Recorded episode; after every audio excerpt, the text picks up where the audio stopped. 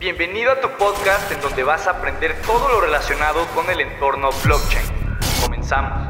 ¿Qué tal mis estimadas y estimados? Espero que estén muy bien. El día de hoy pues tenemos una invitada que yo llevo ya tiempo siguiendo su trabajo en redes sociales y espero que pues les aporte mucho valor y que tanto como ella como yo ustedes también disfruten la plática eh, que vamos a estar teniendo el día de hoy. Pero pues eh, estamos aquí con Hola Lu. O, este, muchas gracias por aceptar Lu. Eh, espero que pues, la pasemos bien y que disfrutes la plática. Hola Miguel, ¿cómo estás? Muchas gracias por invitarme. Muy contenta de estar aquí. Este episodio es posible gracias a nuestros sponsors. Lens Protocol permite que las redes sociales de Web3 florezcan. En estas diferentes apps puedes llevar a tus seguidores en lugar de que se queden atorados en el mismo algoritmo. Lens permite que los usuarios vivan la experiencia de redes sociales como el usuario quiera. Lens es para los creadores. Not your keys, not your content. Buenísimo. Pues mira, eh, mucha gente, digo, ya te habrá conocido desde antes del episodio, pero pues va a haber gente que se esté enterando de lo que estás haciendo tú eh, al escuchar este episodio. Entonces, en pocas palabras, podemos definirte como una artista o tú, a ti, ¿cómo te gustaría, eh, cómo te defines cuando te preguntan quién eres, qué haces, a qué te dedicas? Pues normalmente digo artista, muralista y diseñadora, porque la verdad es que sí hago las tres continuamente. ¿Y murales, por ejemplo, en, has hecho en diferentes ciudades o, se concentran en una sola? Si queremos ver alguno de tus murales, ¿a dónde podemos ir? Eh, sí, hay varios aquí en México, digo, en el país, pues, y algunos en Estados Unidos. Hay unos que yo no pinté, pero están en partes de Europa, etcétera. Ah, órale, qué buena onda. Y pues justo, ok, ok. ¿Y más o menos cuántos años llevas en todo este tema artístico? Yo creo, o sea, ya como artista formalmente son ocho años. Antes de eso era diseñadora gráfica y bueno, de ahí fue como un, cambio fácil, ¿no? Ok, buenísimo. Entonces llevas ocho años en el tema de, arte. Empezaste con lo que podríamos llamar como arte tradicional y hace unos años empezaste a hacer tus primeras piezas de arte en formato eh, NFT. Entonces, ¿Cómo fue precisamente esa transición? ¿Cómo llegaste a hacer tu primer NFT? ¿Cómo fue todo ese proceso? Fíjate que fue una expareja que cuando estábamos creo que 2018 inicios y lo invitaron a él a Maker's Place em, y nada, él les contó sobre mí, me invitó. Creo que en aquel momento pues yo no sabía nada, entonces como que no, nada, me quedé así a esperar a ver cómo funcionaba, a ver cómo le iba a él, a ver cómo fluía todo. Y fue hasta ya finales de 2019, 2020, que empecé como a mintear las primeras piezas. O sea, más bien como que también apliqué para plataformas que se parecían más a lo que yo hacía. Entonces encontré Super Rare, que es esta plataforma que tenía solamente piezas uno de uno, entonces como que eso se, se me figuraba que se parecía mucho al mundo del arte tradicional, ¿sabes? Era como pintar una pintura, un canvas, una, un mural, entonces solo hay una pieza de eso. Y eso me llamó mucho la atención y bueno, por ahí empecé. Sí, porque creo que por plataformas de NFTs varía mucho el estilo, ¿no? Creo que yo fui a, bueno, más bien yo, yo, yo escuché una plática tuya en un evento de, de Daoist y me acuerdo que decías que justo a los primeros NFTs, si no eran astronautas, eh, robots, eh, algo así, pues eh, no tenían tanto volumen o, impacto, pero pues justo, ¿no? Como que hay plataformas que se enfocan en, otro estilo que, va un poco más con lo tuyo. Y, por ejemplo, yo de lo que he visto, he visto que has colaborado con, muchas marcas. ¿Cómo, ¿Con qué marcas has colaborado y, y qué diferencia tiene de, trabajar con marcas internacionales, globales, a trabajar con un cliente independiente. Por ejemplo, si yo llego y te digo, oye, me gustaría tener eh, una pieza de arte tuya, eh, ¿qué, ¿qué, tanto cambia esa experiencia? Pues mira, o sea, primero que nada, a mí me encanta el arte comercial, me parece como precisamente el punto medio entre arte tradicional y diseño gráfico. Y entonces, pues nada, realmente no hay una diferencia enorme entre un cliente internacional grande como puede ser Nike o Samsung o Adidas o quien sea, a un cliente este, personal, un amigo, literal, una comisión que te manden a hacer. Porque ambas necesitan lo mismo, ¿sabes? O sea, ambos clientes necesitan un concepto que desarrollar, necesitan una comunicación que dar, necesitan un mensaje que transmitir este, a través de figuras, paleta de colores, formas, este, conceptos, etcétera. Entonces no creas que varía mucho, ¿no? Y yo creo que ahí entra pues el diseño gráfico, ¿no? Y es algo que disfruto mucho, como fuera de solo hacer este tipo de arte que me senté y a ver cómo andaban mis sentimientos el día de hoy y los expresé en una mancha de pintura. Me gusta mucho el hecho de que sí haya un concepto detrás y sentarte a pensar, ok, vamos a hacer como tormenta de ideas y ver realmente por qué, este, o sea, justificar la pieza con el concepto y la idea a desarrollar, ¿no? Y por ejemplo, tú eh, cuando ibas empezando y estabas definiendo, por así decirlo, tu estilo, ¿qué fue lo que te, inspiró? ¿Qué es lo que tú precisamente intentas transmitir con, con tu trabajo en este giro? Pues inicialmente, cuando empiezo a pintar, era literal eh, expresarme, como salvarme a mí misma, porque en diseño gráfico los clientes son muy, ay, que la tía dijo que de repente mejor pongas un delfín, ¿sabes cómo? Entonces, eh, creativamente eso te mata, o sea, lo que era tu idea principal y todo lo que desarrollaste, te lo matan en que la tía opinó. Y nada, pues el arte se volvió así como mi manera de decir, aquí nadie me dice qué hacer, aquí este, yo me expreso. Y pues en aquel momento viví como ocho años en el Caribe mexicano, entonces mis colores eran muy representativos como de esa parte de allá, este, las plantas, eran muy de, ok, no tengo ni dinero para invertirle a materiales, no tengo ni experiencia, ni estudios de arte, o sea, nada, entonces fue como realmente agarrar lo que tenía a mi alrededor y usar eso a mi favor, ¿no? Ok, y está interesante porque decías que no tenías dinero, materiales, probablemente experiencia, no sé si contactos, pero justo como tú consideras que es el, apoyo a los artistas en esa etapa, sobre todo, eh, en, términos generales. Yo digo que es nulo, completamente. O sea, sobre todo si eres mujer, en México no, es como, no existe.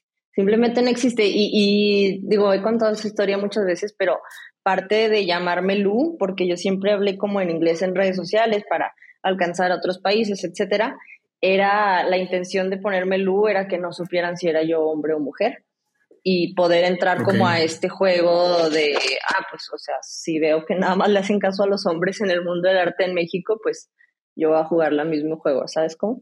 Pero nada, mientras pasó el tiempo, pues las cosas fueron cambiando y y ya fue así como que mostré mi cara y fue como de sorpresa, soy mujer. ¿Y hace cuántos años este, diste la cara y, cómo fue el recibimiento de, la gente, por así decirlo? Yo creo que muy buena. Este, inesperadamente muchas mujeres fueron las que reaccionaron a ello. Eh, no me considero una persona fea, entonces yo siempre pensé como que, los hombres van a estar ahí encima, ¿sabes cómo? Pero no, este, me emocionó mucho ver que las mujeres agarraron mucho esta parte de como empoderamiento y decir como, órale, no sabía que eras mujer, no sabía que eras mamá, no sabía que todas estas cosas, ¿sabes? Y nada, eso fue literal como un año después de empezar a pintar. Ok, ok, o sea, ya tiene, ya tiene su, su respectivo tiempo. Y por ejemplo, hablaba, hablabas un poco de las colaboraciones que has hecho con marcas. Digo, no sé si se puede decir cuál ha sido tu favorita, y también tengo la duda, si con estas marcas las colaboraciones se centran en, murales, en diseñarles algo de sus productos o algo relacionado con el tema de, NFTs. ¿Cómo, ¿Cómo, se ha manejado esa parte? Mm, favorita, yo creo que Nike, porque desde que empecé era como mi sueño y ni sé por qué, o sea, no recuerdo ni por qué yo siempre quise trabajar con esa marca. Entonces, cuando se abrió la oportunidad de hacer una colección global, fue así como, órale, sentí como ya ese paso de decir, ok, ya no soy la niña que estaba empezando a pintar y así como a ver si el hobby nos funciona, ¿no? Em, pero nada, en realidad cada una ha sido única, eh, cada marca tiene sus necesidades y así como hay veces que se necesita un mural enorme, hay veces que se necesita grabar eh, y, hacer entrevistas con vos y que salga tu apariencia física y hay veces que NFT, hay veces que, o sea, todo, todos necesitan algo distinto. Entonces creo que ahí entra una parte muy interesante de ser como artista, influencer, no sé qué más, que no me encanta, pero tienes que, tienes que ser parte de eso, ¿no? Porque pues sí se ocupa. O sea, la verdad detrás de todo es que las marcas siempre piden documentación en redes sociales, piden como que hables ante la cámara, de todo esto. Sí, al final es una forma de, desarrollar tu marca personal y eso pues, te puede ayudar a conectar justo con pues, estas eh, empresas pues, líderes. Al final, el, proceso, ¿cómo fue? ¿Ellos te buscaron? ¿Tú aplicaste? ¿Cómo se, se dio esa parte? Fíjate que nunca he aplicado. Más bien apliqué al principio para varias cosas y jamás me hicieron caso. Entonces dije, no, pues, o sea, voy a hacer lo mío, voy a enfocarme en crear y que esto sea el ejemplo de lo que puedo hacer, ¿no? Por ejemplo, si algún día soñaba con hacer un mural, pues nada, me ponía a hacer murales gratis y entonces la gente ya decía, ah, ya puede ser murales y me contrataban para eso, ¿no? Entonces siempre ha sido muy orgánico por medio, sobre todo por medio de Instagram, la verdad. Eh, que las marcas se me acercan y ellos me contactan. Sin embargo, yo creo que ya llegué a un punto en el que sí necesito como un manager en forma y no sé, todas estas cosas que se desenvuelven mientras más pasa el tiempo. Pero hasta ahora todo ha sido las marcas acercándose por medio de redes sociales.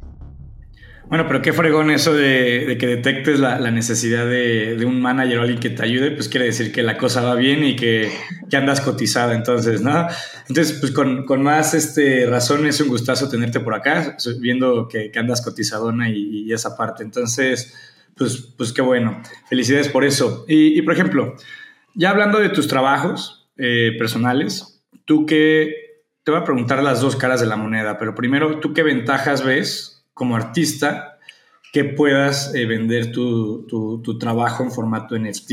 Las ventajas que, te imagines, las, las que quieras, no, no, te limites. Yo creo que los NFT son muy interesantes para mí. Hay una parte muy padre que me encanta y es la de poder experimentar, la de poder ser libre, porque como son piezas digitales, luego existe de que, ay, voy a usar un color neón, lo cual a lo mejor en pintura tradicional es muy difícil o, o, no vas a llegar a ese color con, con pigmentos, ¿sabes cómo? Entonces existe esa parte de experimentación, de libertad creativa que yo nunca había experimentado y me encanta. Existe esta parte de tener como una relación chida con tus coleccionistas, con la gente que te sigue en Twitter, etcétera y la parte que no me encanta es que uno de los requisitos como para estar bien posicionado en el mundo NFT, cripto, es como ser muy activo en esta red social, ¿no? De Twitter. Y, y ser participativo y ser muy comunicativo. Entonces, de repente le estás pidiendo a toda la gente eh, introvertida y nerd que haga lo que más miedo nos da, ¿sabes cómo? Entonces es como, para mí es muy difícil, soy muy mala en Twitter y creo que parte de eso se ha visto en como lo lento que a veces se puede mover mi trabajo. Digo, a comparación de cómo empecé ahí, ¿no? Empecé muy rápido. Pero sí veo muchos amigos que se comunican muy bien entre entre artistas, entre coleccionistas, etcétera, y su trabajo está así como subiendo, subiendo, subiendo, y yo como, ¿cómo? ¿Cómo? ¿De dónde encuentran temas de qué hablar con la gente? A mí me pasa también, la verdad, la, gente que más la rompe en Twitter, no sé cómo le hacen, de dónde sacan el tiempo, la, creatividad para andarle contestando a, todos y, y, compartiendo tanta, tanta información. La verdad, sí es una red social que parece fácil de llevar, pero sí necesita, sí tiene sus, sus truquitos, por así decirlo. Y por ejemplo, no sé si sea desventaja, yo la verdad eh, no sé mucho de, los NFTs eh, de arte digital, por así decirlo, pero ¿qué tanto le ha afectado a este tipo de, NFTs el bear market, ¿no? La caída de precios que hubo en 2022, porque por ejemplo, por lo menos en el mercado cripto eh, de, tokens fungibles, afectó muchísimo el interés de las personas, el, el volumen que se maneja, cuántos quieren comprar, a diferencia de más bien todos los que se quieren salir. No sé si, si, algo así pasó en, tu giro que hayas detectado. Yo creo que sí y no, o sea, es relativo. Ahora no soy experta y menos porque te digo, estoy tan clavada en arte comercial y en tradicional que luego meterme a Twitter y, meterme a este mundo completamente distinto me cuesta mucho trabajo, pero eh, definitivamente lo noté. Eh, creo que sí, la gente perdió mucho como como la fe que le teníamos todos a Bitcoin, Ethereum, de decir como solo vamos para arriba, para arriba, y luego de repente, ah, la madre, no, no, vamos para arriba. Pero la gente que se quedó ahí de NFTs, puedo ver que se mantuvieron vendiendo. Como te digo, la gente que se supo comunicar bien con, este, con Twitter y con sus coleccionistas sobre todo, o sea, me acuerdo que cuando yo empecé a hacer NFTs, estaba con un artista que se llama Grant Yun y él me preguntaba, porque pasó algo muy raro, ¿sabes? Cuando yo minteo mi primer NFT, se vende a un excelente precio porque vieron mis redes sociales, etcétera, y como que se mantiene ese precio, ¿no? Total, Grant me pregunta cómo, cómo le estás haciendo, ¿no? O sea, ¿qué, qué necesito hacer, etcétera, porque yo no estoy vendiendo ese precio. Y, y yo como, güey, pues no, no, no tengo idea, ¿sabes? O sea, no tengo idea. Total, eh, me medio desaparezco de Twitter y ahora que regreso, años después, bueno, no años, pero claro, tiempo después que regreso me doy cuenta de que justo lo que te contaba, esta persona tiene una excelente comunicación con seguidores, coleccionistas, etcétera, y es una persona que está vendiendo en 50, 70 Ether cada trabajo que hace, ¿sabes? Como, entonces es como... Wow. Ajá, subió, subió muchísimo.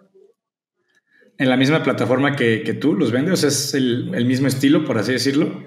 Es un estilo abstracto, exactamente. Entonces, pues te digo, es relativo. O sea, sí hubo bajas, pero luego hay gente que como lo supo mantener y como sí ha sabido, sí ha sabido, sí ha podido escalar este su arte, definitivamente para ellos, pues cuál, o sea, al contrario, nada más ha ido subiendo, subiendo, subiendo. O sea, la, armaron todavía más chido los, los que se quedaron lo, y, los, y lo manejaron bien, todo, toda esta parte del bear market, ok.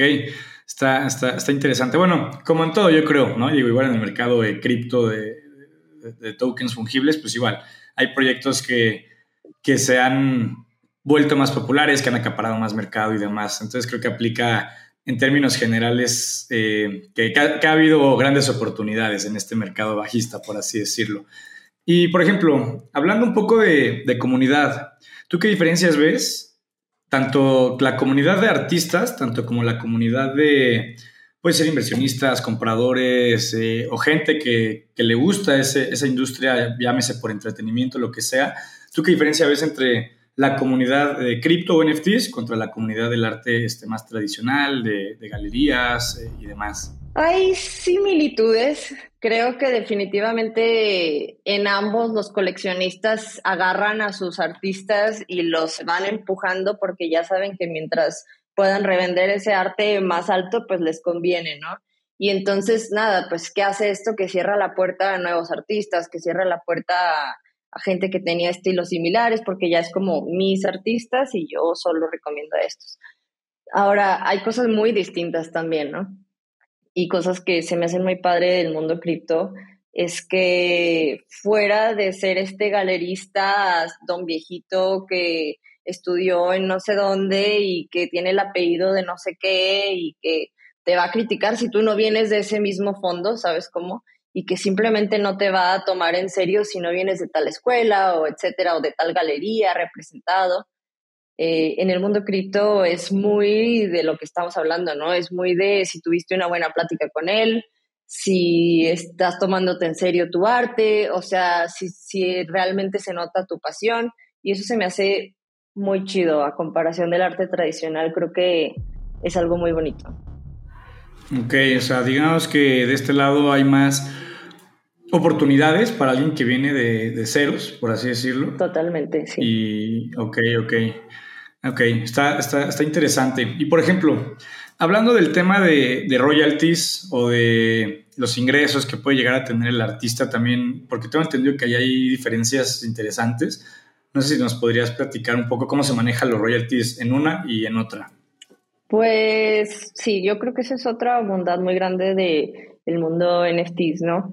Cuando tú vendes algo, obviamente la plataforma toma una, un porcentaje, este, si alguien hizo la curación se le va otro pequeño porcentaje y ahora cada vez que esa pieza se revende, a ti te llega otro porcentaje, ¿no? De, vamos a decir, el 10% de esa venta, lo cual en el mundo tradicional jamás pasa. O sea, si tú vendiste un cuadro a, el coleccionista más cabrón del mundo o a tu amigo, este, si ese cuadro se revende en algún punto, o sea, cero, nunca te va a tocar nada, ni vas a saber a quién lo tiene. ni, te, ni, te, enteras, ¿no? Claro, ¿no? Entonces, este, creo que hay una transparencia muy chida en el mundo cripto, NFT, este, que el mundo de arte tradicional pues no, no lo ha visto y va a tomar tiempo en que lo vea, yo creo.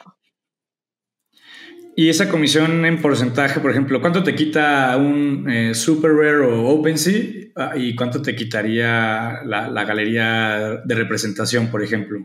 Exacto, esa es la otra. O sea, una plataforma de NFTs te quita como el 10% por pieza, mientras que una galería te pide entre el 30 y el 60%. Wow. Wow, o sea, se pueden llevar más que tú. O sea que, ok, ok. Entonces, está, está interesante. Y por ejemplo, México supongo que no está tan bien posicionado en temas de galerías de arte que otros mercados. ¿O dirías que México es un mercado fuerte y sólido en, en tema de arte de, tradicional, este, de galerías, esa parte? Se está volviendo, definitivamente ahorita todo el mundo está volteando a ver a México, sobre todo Ciudad de México, como una gran ciudad y como un referente de cultura, de estilo, de arte. Y creo que tiene mucho para dónde crecer. Ahora, lamentablemente, y justo hablaba de esto en mis redes sociales ayer, creo que idealizamos y ponemos en un pedestal enorme a talento internacional. Entonces, de repente, ¿qué pasa? Que ahora en Semana del Arte, todos mis amigos de México que yo veo que están haciendo cosas fuertes a nivel internacional eh, no están en la Semana del Arte. Y mientras que tengo mensajes de gente de Alemania, amigos de Francia, amigos de Estambul, de todos lados del mundo diciéndome, voy a estar en la Semana del Arte en Salón Acme. Y yo como, ah, qué bueno que tú sí estás, porque ningún mexicano que yo me lleve bien de mis amistades del arte están ahí, ¿sabes cómo?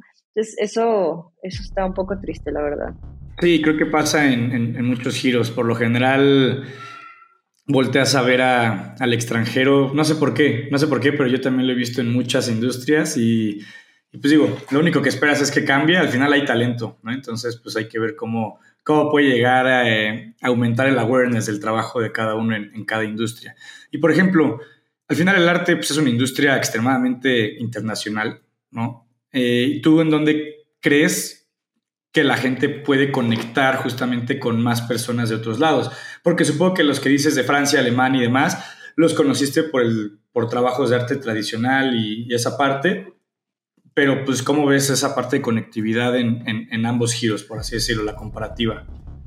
Yo creo que ahorita sí es momento de fiarse mucho de redes sociales, de conexiones, ¿no? O sea, depende de la plataforma que te sirva a ti, ¿no? Volvemos a lo que te digo, Twitter, a mí escribir mis pensamientos, ponerlos, entablar conversaciones se me hace sumamente complejo, pero de repente me doy cuenta que Instagram me parece mucho más fácil a mí, ¿no? Entonces depende de, hay gente que en TikTok se cambió su vida, etcétera, entonces yo creo que sí es momento de apoyarnos mucho en eso y de no cerrar las puertas a eso. Sí, por ejemplo, ¿tú qué tanto te has apalancado de... O sea, ¿consideras que las redes sociales te han impulsado mucho más en tu carrera profesional? Sí, como te digo, yo creo que Instagram cubre el 95% de los trabajos grandes que he hecho en mi vida.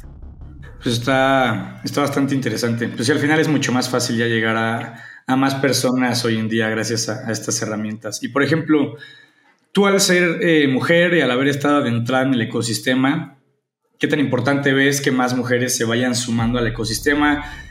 ¿Qué tanto le, aporta ¿no? al final pues este género y todo? Porque pues creo que cada vez hay más movimientos ¿no? que tratan de incluir eh, más mujeres en el ecosistema y que sea algo más balanceado. Porque pues a día de hoy el, ecosistema cripto en general pues todavía sigue siendo mucho de crypto bro, eh, los raritos que no dejan de hablar de Bitcoin en la peda. Eh, pero digo, ¿tú, cómo ves eso? La, la, importancia de que cada vez más mujeres se vayan incluyendo y vayan aportando de su trabajo y soporte de valor así como tú. Pues es que tiene que ser, o sea, como mujer creo que hay una responsabilidad que tenemos de incluir y, y, apoyar y que si alguien te pregunta algo, estar ahí y echarle la mano, porque pues a mí me la echaron también al principio. Eh, ahora pasó algo muy interesante en el mundo NFT cripto y es que las mujeres se unieron mucho, entonces a diferencia del mundo de arte tradicional, este, una vez que entras de lleno a NFTs, siempre hay como grupos de mujeres en los que preguntas, pides feedback, este, te ayudan, te, dicen cómo hacerle, etcétera. Y eso se me hace muy chido. Creo que definitivamente es algo que tiene mucho potencial. Y, fuera de eso, em, hay muchas mujeres que, por ejemplo, usan alias para lo que te decía, como el que hice yo, ¿no? De parecer como que son hombres precisamente para jugar este juego de, eh, de mundo de hombres. Pero hay mucho apoyo, hay mucho apoyo en Twitter y ojalá siga creciendo. ¿Y tú qué consejo le darías si aquí hay una mujer que, que es su primer acercamiento con todo el tema cripto y que le gustaría adentrarse un poco más en el ecosistema? O sea, ¿tú, tú qué le aconsejarías para poder empezar? Primero que se pierda el miedo, obviamente, pero pues que tú qué más consejos le, le darías con esa parte?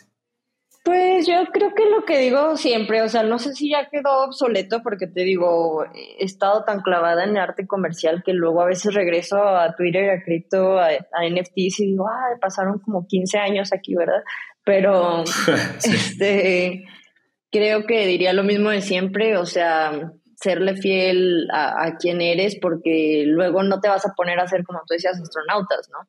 O sea, se trata de realmente hacer tu estilo, de hablar como tú eres en, redes sociales, de apoyarte de estos grupos que te decía de mujeres y saber que pues no, o sea, que hay muchísima información, ya no estamos en 2017 en donde si hablabas de NFTs era como, ¿dónde busco información de qué es esto? ¿Sabes? Ahorita te metes a TikTok, te metes a YouTube, te metes a cualquier plataforma y encuentras muchísima información en tu idioma de cómo empezar eh, fuera de estos grupos que te decía. Entonces, está fácil, creo que solo es aventarse. Y por ejemplo, eh, ¿hay algunas comunidades de mujeres de cripto de las que tú hayas sido parte o que conozcas y digas, ah, ellas trabajan chido y traen buena comunidad? A las que van empezando les recomendaría intentar eh, adentrarse o, preguntarles a ellas. ¿Conoces así algunas, algunos nombres? Pues aquí en México sé que estaban las chicas de Metagals, que me caen muy bien, la verdad es que me caen muy, muy bien. Y ellas traían también como, no sé si ellas o estaban solo como involucradas o eran parte de HairDAO. Y nada, hacen cosas muy padres. La verdad es que abren muchas oportunidades, siempre tienen becas para decir, o sea, quien aplique, de repente se puede ir a Río, a, al evento de hackathon de allá, o no sé, o sea, tienen muchas cosas muy padres. Entonces, siempre están haciendo pláticas explicando desde lo más básico, desde cómo abrir una cartera hasta ya cosas mucho más complejas, depende de qué tanto te quieras involucrar en la onda como hacker, etcétera, pero eh, hay, son súper buena onda y la verdad es que son muy unidas y súper abiertas a quien se quiera unir. Qué bueno. Sí, de hecho conozco ahí un par de ellas. Qué bueno que, las mencionas. Igual va a haber una de ellas que, que va a ser invitada aquí del podcast y va a estar hablando un poco más de, de comunidad en general, ¿no? Y también dándole su, su respectivo enfoque a la, comunidad femenina en cripto. Pero está interesante. Y decías que entonces te, te, has estado alejando. ¿Hay alguna razón específica por la que te has alejado del, del mundo NFT? Al final dices, ok, está bien probar y tener una alternativa, pero me gusta más esto. ¿O hay algo en, específico por lo que te has alejado un poco de esa parte? Creo que dos razones. La primera que te digo que soy mala en Twitter, entonces me, me frustró un poco de no poderme expresar como me expreso en otras plataformas como Instagram. Eh, pero fuera de eso, me gusta mucho. Simplemente es que mi amor por el arte comercial y mi pasión por eso es como enorme, ¿sabes? La verdad es que me encanta cuando un coleccionista me habla y platico y, y me dice como, ah, está este posible proyecto pero cuando me entra un proyecto nuevo de una marca que me gusta, me vuela la cabeza, o sea, se me cierro toda agenda y es como esto. Entonces, aunque es mucho más redituable el mundo NFT, creo que ahora sí que por amor al arte, luego a veces me voy más hacia arte comercial tradicional. No, pues sí aplica, aplica exacto eso de, amor al arte en este caso. Y por ejemplo, ¿tú trabajas sola? O sea, cuando te llegan trabajos o, clientes, o tienes un equipo que, te echa la mano. Depende, eh, no tengo un equipo fijo porque como decíamos siempre, o sea, las marcas siempre buscan algo distinto, entonces está difícil tener algo fijo para algo tan cambiante. Pero, pues sí, mientras más creo que voy avanzando, voy moviéndome, definitivamente voy ocupando más gente, desde gente en el estudio ayudándome a empacar, pintar, etcétera, eh, abogados, o sea, de todo, ¿no? Ok, buenísimo. Oye, y al inicio de la plática decías que se han enseñado tus trabajos en México, pero igual en otros lados y demás. Eh, ¿cuál, ¿Cuál podría ser tu lugar favorito en donde se ha mostrado uno de tus trabajos? Creo que es que hay muchos, pero le guardo un lugar especial a Atlanta, que fue donde fue mi primera exhibición yo sola en 2018. Eh, es una galería con la que me llevo muy bien con todos los integrantes de ahí. Entonces, nada, siempre hay como este, gracias por confiar en mí y haberme dado esa oportunidad de ser los primeros eh, internacional. Y nada, yo creo que ahí, o sea, tanto la galería como tal, como las personas que me apoyan de esa ciudad, siempre ha sido como muy grande. Ok, ok.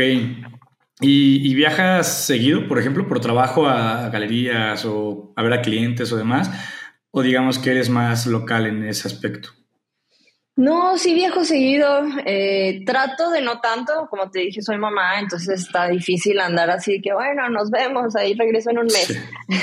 Pero me encanta. Este, mientras va creciendo mi hijo, también me, me emociona mucho la idea de poderle decir, vente, vámonos, este, hay que pintar un mural en no sé dónde, y que vea esa parte y que vea la parte de, ok, hoy tengo entrevista, etcétera.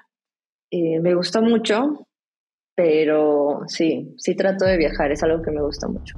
Pues mira, nada me, me gustaría hacerte ya una última pregunta, ¿no? Para no quitarte acá mucho tiempo. Eh, es una pregunta más en forma de, de, reflexión y un enfoque general. Como te decía, en estas cápsulas hay invitados de todo tipo, ¿no? O sea, desde el programador que está haciendo esta blockchain modular y no sé qué, desde la persona que está llevando la comunidad de la Binance Smart Chain, eh, en este caso, pues un artista que su amor ya nos quedó claro que es el arte comercial y que ha este, experimentado en, arte en formato NFT. Entonces, cada uno tiene puntos de vista distintos y justamente es lo enriquecedor, ¿no? De, de estar teniendo estos invitados. Por eso hago siempre esta última pregunta.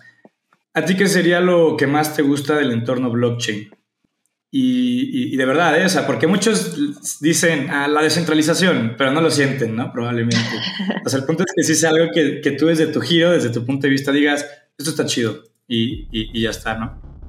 Yo creo que eso que platicábamos de la transparencia, saber que el mundo del arte puede ser súper corrupto, puede ser súper eh, de contactos nada más y, y, de que de repente una banana se vende en quién sabe cuántos millones y dices como, ¿ok? Entonces, creo que la transparencia que hay y la, simpleza que hay detrás de todo, este, aplicado, blockchain aplicado al arte, este, es algo que, o sea, yo, yo, aunque no sea parte de NFTs en el futuro, yo siempre hablo bien de eso, ¿sabes? Y siempre es como, ¿qué opinas de esto? Y yo como, güey, no puedes pedir más, hay transparencia de todo tipo, este, hay oportunidades, hay, este, pues sí, hay comunidad, Buenísimo. Sí, pues me hace sentido, me hace sentido viendo tu, background y lo que haces, que, eso te, guste. Y sí, la transparencia en, todos los aspectos de, esta industria a mí también me, me, parece bastante interesante. Pero pues bueno, pues sí, básicamente era lo, que quería preguntarte, lo que quería saber de ti, bastante interesante. Y pues muchísimas gracias por aceptar la, invitación. Ahí le estaremos dejando a la gente tus redes sociales que me pases, donde te puedan contactar, donde quieras que vean tu trabajo. Eh, donde te puedan dar tu seguimiento. Al final yo te conocí porque me apareciste en Instagram, creo, en, en, el feed, justo uno de tus trabajos, que dije, órale, está padre. Y creo que era con, con, Nike, si mal no recuerdo. Entonces, pues digo, yo desde ahí te sigo. Entonces, pues para que más gente pueda darle seguimiento a, a tu trabajo, que está bastante fregón. Pero no sé si quieras agregar una, una última cosilla o, o algo. Eh, básicamente es lo que quería preguntar. No, hombre, gracias. Yo muy feliz de haber estado aquí platicando contigo, Miguel. Este, si se puede dar una vuelta, estoy en Instagram y en Twitter como Hola Lu. Este, y nada, como habíamos dicho, creo que parte de mi responsabilidad es que si algún artista por ahí tiene alguna duda, alguien que apenas va a iniciar o a meterse a este mundo, eh, yo feliz de ayudar y echar la mano, ¿no? Buenísimo, buenísimo. Pues es, es bueno que, que, lo sepan y espero que ahí te lleguen uno que otro interesado y que se vuelva parte de, de, tu comunidad también como tal. Pero pues bueno, muchas gracias a todos por, por escucharnos. Espero que, que, hayan disfrutado la plática, así como yo.